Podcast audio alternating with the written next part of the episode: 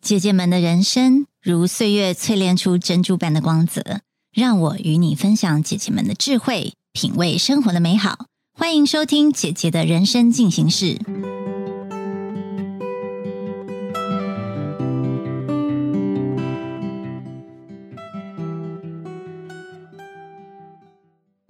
嗨，大家好，欢迎来到姐姐的人生进行式，我是主持人布姐。今天呢，我邀约一个来宾，叫做 Lisa。那 Lisa 是谁？为什么今天要约她？她有什么样的故事呢？我们来欢迎我们的来宾。嗨，Lisa。嗨，布姐好。嗨，各位听众，大家好，我是 Lisa。嗨，Lisa，你可不可以让大家认识一下你？你有什么想让大家认识的？你跟我们说说看，你现在有什么样的角色呢？我的角色很多元。好，首先呢，我是一个企业主。为什么把企业主放在第一个？因为我真的非常热爱我的工作。再来呢，我是一位美国教育博士。然后呢，我也是一位妈妈，是一位高医生的妈妈。那当然，我也有经营自己的社团，还有个人粉丝页，而且我也是运动爱好者。所以我的角色呢，目前也还蛮多元的。哇，听起来很厉害。我我也有一个高一的那个孩子，但我我有两只，我一只是高一，然后一只是国小六年级。那所以我知道。哦，真的，一模一样。也是国小六年级。哦，那等一下我们那个节节目下下节目之后，我们来好好聊一下。因为我知道很多女性哦，她就是身兼很多不同的角色，那她会觉得哇，那个时间怎么掌控？所以我等一下很想知道。但我们先来聊一下你的角色，因为你刚刚有说你是企业主，哎，我听到我就肃然起敬。哎，企业主，因为对我来讲，因为我以前都是在企业工作打工的人，那我自己也知道，其实创业是很难的。那你刚刚有讲你是教育。博士，所以你可不可以大概讲一下，你这个企业是什么样的企业？然后跟你以前过去教育博士有没有什么样的关系？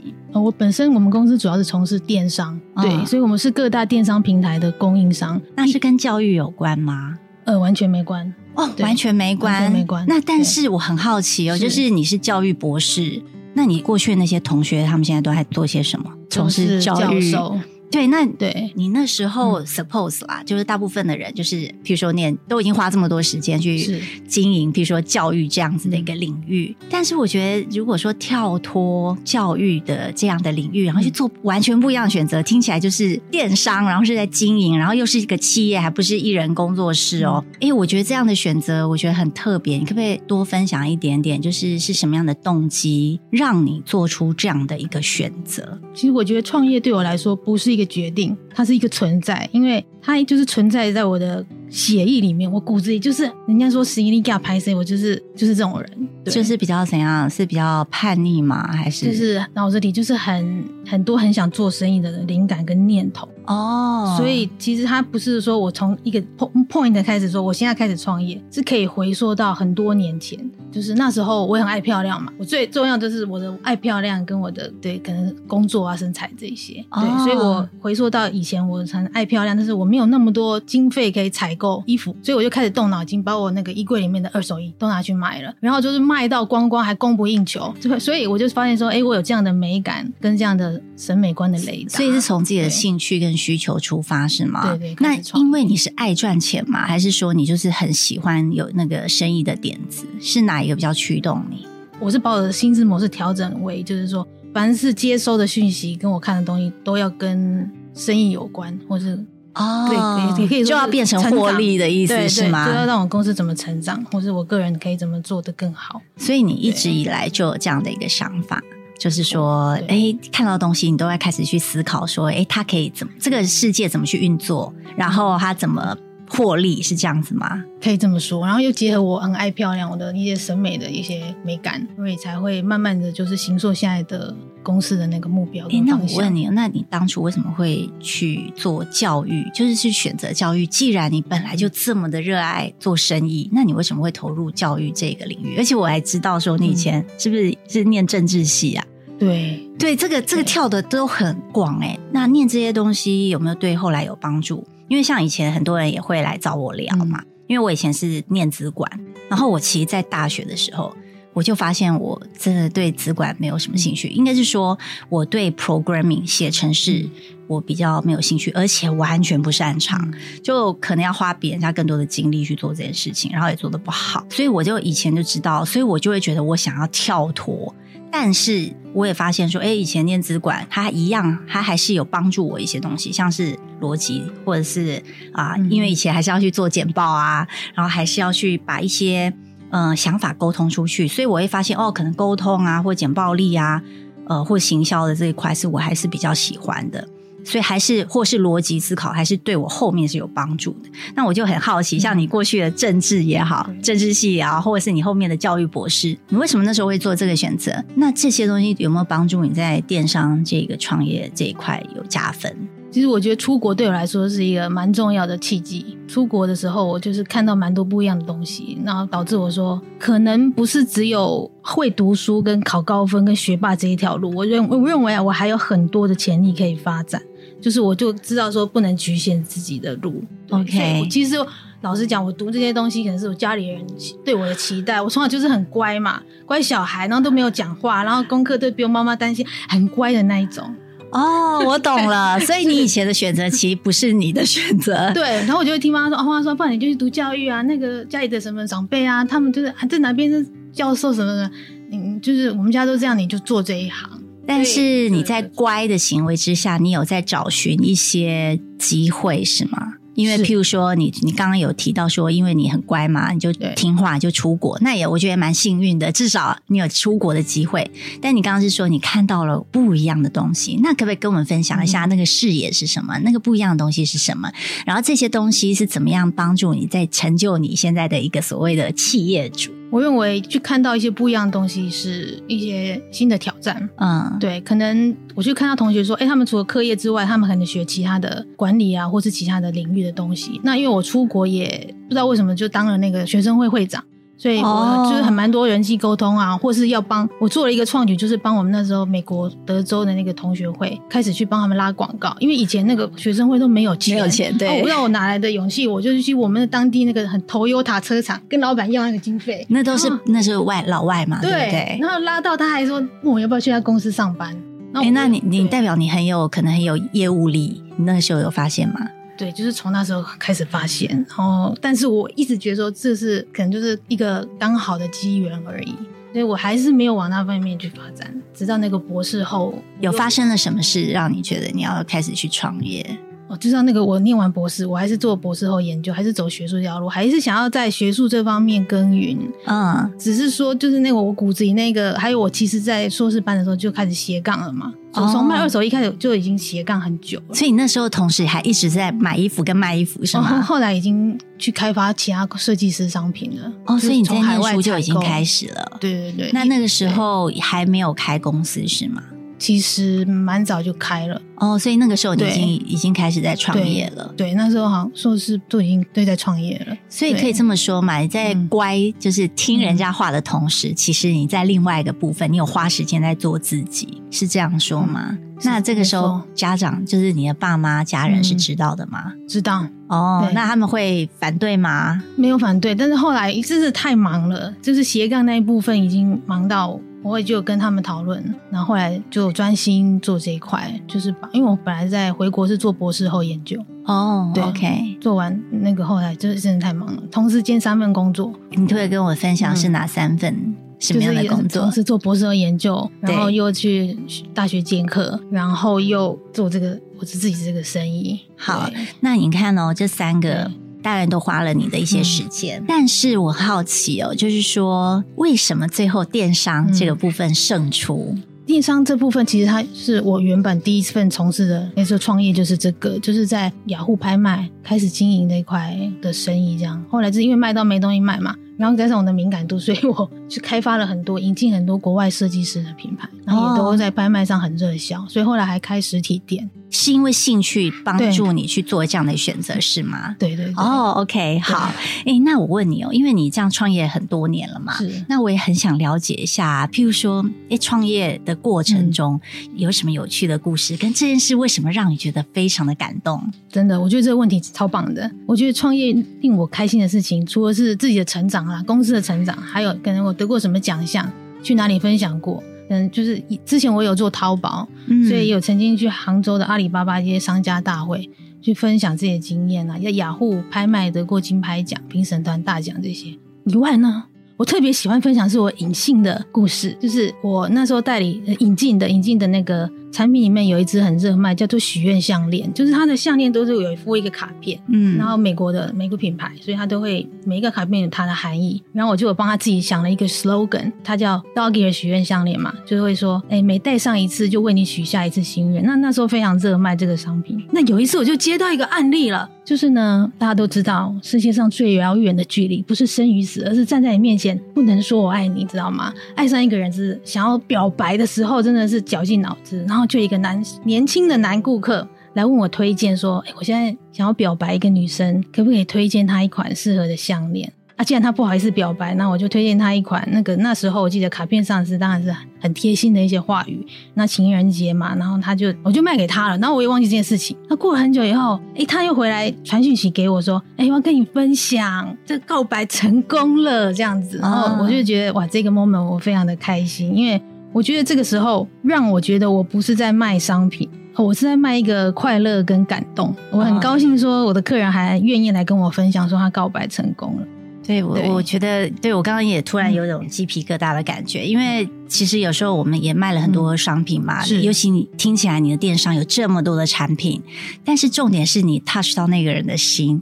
但我也很好奇哦，因为你刚刚在特别讲这样的一个产品，诶，这个产品那个时候你怎么会去代理这样的一个产品？你那时候是怎么去想这件事情的？其实就是平常有有 survey 很多国外的设计师品牌，自己很有兴趣。好，先从自己喜欢出发，是不是？对。那你是怎么样去发现说，哎，这个也会有市场？还是说凭直觉嘛？一开始是哦，凭凭直觉，然后去开发商品，商品开发，因为类似就是也讲正式一点，就是开发那些品牌。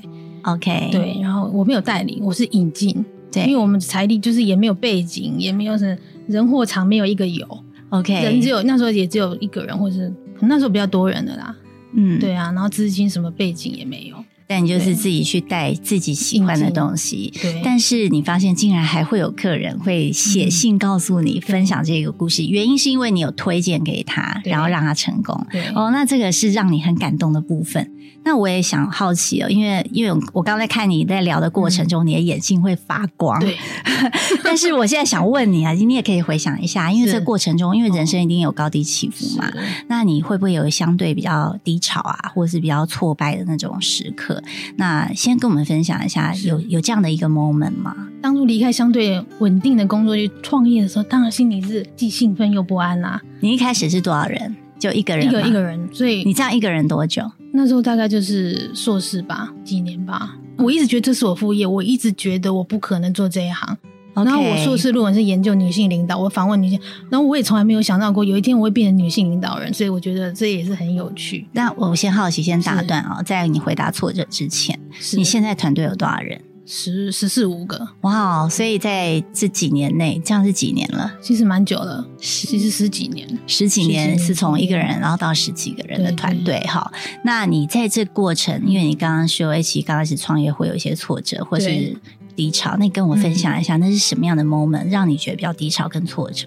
刚才我有一直我有跟您分享。那些品牌不是我代理的，只是我凭我的美感，还有为什么像那个项链，我就知道它会热卖，因为它很多款，然后每一款都有卡片不一样，它很适合送礼，就很克制化。对，因为就是送礼，然后包装什么都很精美。但是我们没有去代理的情况下，当我们把那个产品炒热起来，那有很多大集团就会看上，他们会注意，他们就把它代理走了，啊，那我就被断货了。OK，那这样发生过很多次，非常挫折。后来这个要怎么解决？后来我自己也是心态上要怎么去哦，心态上一定要真的是要很乐观、很乐天。我相信我自己也没有不可能哦，对我相信我一定能够解决掉这些问题。我再去开发别的嘛，我有自信，我我有办法。所以跌倒要站起来的概念，对所以你不会说因为这点事情就说算了，我就不做了。不会，对，如果说有什么挫折，可能都想放弃。一一千次了吧？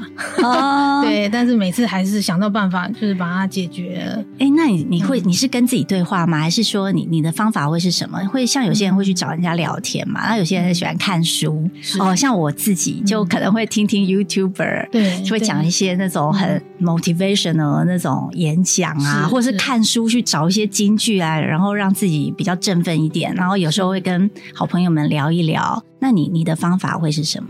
我现在也会去听很多励志的东西，但是我回想我十几年前，好像目前那时候还没有很流行这么好的节目 podcast，可能就是本身个性比较傻吧，就是比较乐观，就觉得说，算这条路走不了，那我就换一条路。对，哦，那那个时候当然我不知道现在还会一样发生这样的事情，就是你把一些事情做好做大就被人家拿走，现在还会这样发生吗？所以我现在的公司就蛮多元的，所以除了自己代理品牌，那当然有平行书。所以我后来有自己去代理品牌，那我就记得我就是一自自己准备好备好一个 BP 嘛，然后就很矮小的瘦小亚洲女性，然后就去参展那些国外的都是欧美高大的男性的主管，然后就要到他们摊位去，然后跟他们聊，看愿不愿意接受我的 business plan 啊，我要代理你们的产品啊，这样子，当然也常常吃到闭门羹啦，但是也有一些。不错的品牌就愿意给我一些比较低的那个门门槛。我现在好有画面，那我更想知道 到底是什么样的动力，让你会很想要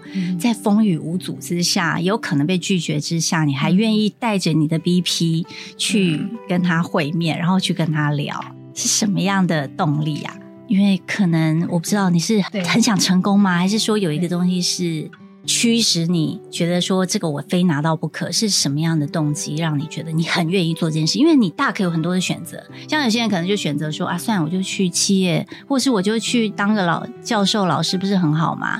或者是我在家里睡觉，反正那个业绩这样就够了。为什么一定要再多做这么多？你本来就其实已经代理很多品牌了，那是什么东西让你觉得不行？我今天一定要再去，被拒绝也没有关系，应该是家人吧。对，为家人打拼的那种感觉哦。对，因为我觉得，哎，我没有背景，没有什么，但是你会有那种不服输的那个应该可能有吧。所以我很讨厌，哎，不是，很不喜欢人家跟我说不可能，不可以哦。所以你就有点反抗，说如果当你跟我说不行，我就偏要做给你看，你会不会这样？会会会。我去，我以前小时候，我爸妈都说，哦，因为我有一个姐姐，一个妹妹嘛，他就说，她是我。家比较笨的啦，就会跟邻居这样讲说我，结果后来全家都女生，对我有一个姐姐一个妹妹。你们家会我不好意思，我问这个问题比较私人，就是你们家会有重男轻女的问题吗？因为我们家都女生，对，所以他会不会说啊，好可惜哦，就是生女生会这样吗？现在没有，以前也没有哎，好像我们家没有，因为我认识的朋友就会这样，真的，对对对，就是他会觉得很想证明说，对，那可能是老二，是老二。你们都已经觉得我应该就只能做到六十分，那我偏要做一百分给你看。可能有这种，所以就骨子里有这种 不服输又想冒险。然后我记得我妈都会说：“哎，他是我们家比较笨的。”我心里就告诉我自己：“我一定要考台大。”哦，所以我觉得你还蛮容易，就是要用那个什么激激将法。对，哦，好，那我知道以后怎么跟你玩 了。因为这个感觉就是可以去驱动你做一些事情哦。哎，那因为我觉得要回到一开始哦，因为你跟我讲了很多你的角色啊，我就觉得感觉很丰富。就是说你一天其实每个人都二十四小时，但是你又要做企业主，又要当妈妈，而且你看我们两个都是那个高中跟那个小学孩子的妈妈，对不对？两个孩子的妈，然后你同时又有自己的兴趣。去，对不对？你同时还要带领员工，哎，你是怎么做你的时间管理啊？因为我觉得你一定是做对哪些事情，才会变成你现在好像看起来就是哎，manage 的非常的好。我觉得，因为我非常热爱工作，所以我不会演，我几乎很多时间都花在工作上面，因为我喜欢一直动脑筋，一直想，或是解决工作公司的事情，或者解决其他的事情。所以我也是很感谢我的家人的支持啊！哦，所以重点是你要对有好的家人。那那个家人是老公吗？还是老公啊？还有我爸妈，就是公婆啊，都很支持。哦，所以其实第一个就是要生对家庭，第二个就是要选对自己的家庭，是吗？就是老公要其实支持你的，很支持，很支持。然后那个就是你的公婆也是很支持，我爸妈也是。然后我其实是还是分配了蛮多时间陪小孩，所以我觉得。怎么样去？我是说你怎么分配？因为我也讲一下我自己的事。好，就是说我自己也很喜欢工作，所以我觉得工作其实真的会加，就是花蛮多时间的。那当然，我觉得我我也跟 Lisa 一样，我觉得很感谢，就身边有家人啊，有一个支持的系统，对，来支持我。可是我觉得，就变成我在跟孩子，变成我比较没有办法去顾量，比较有办法去顾那个值。是，我不知道 Lisa 你这边怎么样去照顾到他们？因为老实说，听起来你又比我更多的那个需要花心思在员工这一块。那你是怎么去处理你跟孩子之间的亲子时光？其实大部分的琐事就是其他人做。对，那你跟他们的陪伴主要是什么？对，但是我只要只要有空，我就是在家里陪他们，或者那那个陪是怎么样的陪？譬如说是真的会好好的聊天吗？还是拿个手机坐在旁边那种陪是哪一种？然后陪是吃饭的陪吗？还是交流的陪？因为我觉得高中交流的陪哦，所以会一直聊天，是不是？会，他还蛮喜欢跟我分享很多事情。哦，对我就是觉得花时间倾听是很重要。OK，所以他们也算是，就是说你是一个比较是倾听者的一个妈妈，然后去支持他们，是这样吗？对，OK。那因为刚刚你有讲到运动，嗯哎，我想多听听一下，你是什么时间点会运动？你做什么样的运动？我就是可能会提早起来。如果说时间分配的话，我可能就是睡得比较少。各位知道你是几点睡觉，几点起床？其实我十点多睡觉，嗯，算蛮早的哈。很早，很早，是不是？对对对，我觉得很早，撑不住啊。哦，那早上呢？早上几点起来？如果想要去运动，可能就会六点多吧。哦，那你是做什么运动？我非常好奇。天气不热的时候，比较喜欢去户外跑步。哦，就是比较热，我就会回到健身房，OK，或是做居家训练。我是那是每天都会有吗？对，我是我对自己的期许，还有之后的规划，都是说至少一个礼拜要三到四次的有氧无氧运动。那为什么这件事很重要？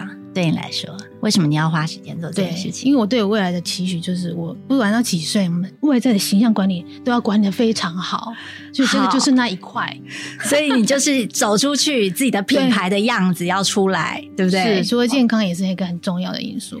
好，那因为你刚刚自己也其实说到了，你其实对自己的未来的一个期待，因为你就是至少我听到了，就是你未来期待至少在样子上面，你要有一个漂亮的、更健康的一个样子。是，哎，那你可不可以大概跟我分享一下你对未来一个期待跟规划，或者是因为你知道，我觉得就是通常我们都要有个愿景，是，那那个愿景会是什么？其实我觉得我人生有一点遗憾，就是在我小时候，因为我我爸妈每次都说我是我们家最丑的这样子。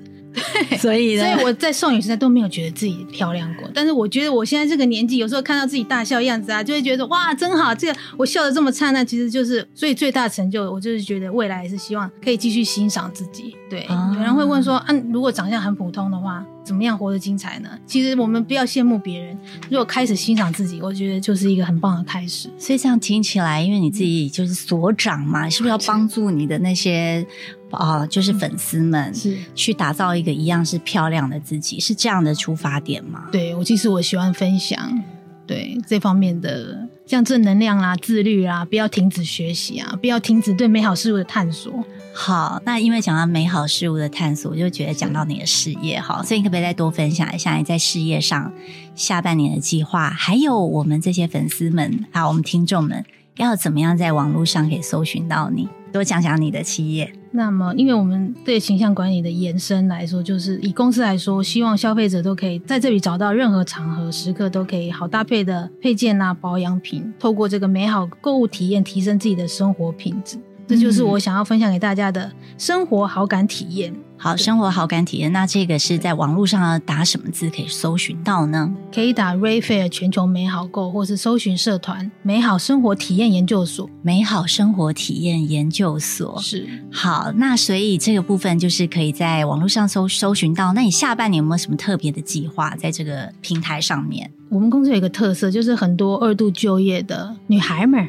对我觉得她们很认真的在家庭跟事业中取得平衡，也帮了公司很多忙。所以，我其实我的公司希望未来能够继续多支持二度就业的妇女。让我们这个美的事业可以帮助所有女性来提升自信，这是我觉得很重要的一个理念。哇，从美的事业开展，对，因为有时候人家都会以为说美就是年轻人才有这种专属的权利，但是像我自己也给自己的期许，就是我要美到最后一刻。没错，所以美到最后一刻的意思，其实是从内到外啊。我觉得从一开始，其实老师我跟 Lisa 还没有真的正式开录的时候，我们就在聊自信，因为我觉得自信就是美，所以我觉得哎，要怎么样去让自己有自信？也许运动，也许是学习哦，或者是不服输的精神哦。还有刚刚像刚刚 Lisa 讲的，哎，其实他就是因为他可能出国了，他就哎一直在观察有什么样美好的事情，他其实可以除了带给自己，也分享给大家。所以我觉得刚刚 Lisa 可能没有她自己没有发现，其实她也是有个利他的精神哦，因为她自己因为自己喜欢，但她也想分享，所以在分享的过程其实就是一个利他。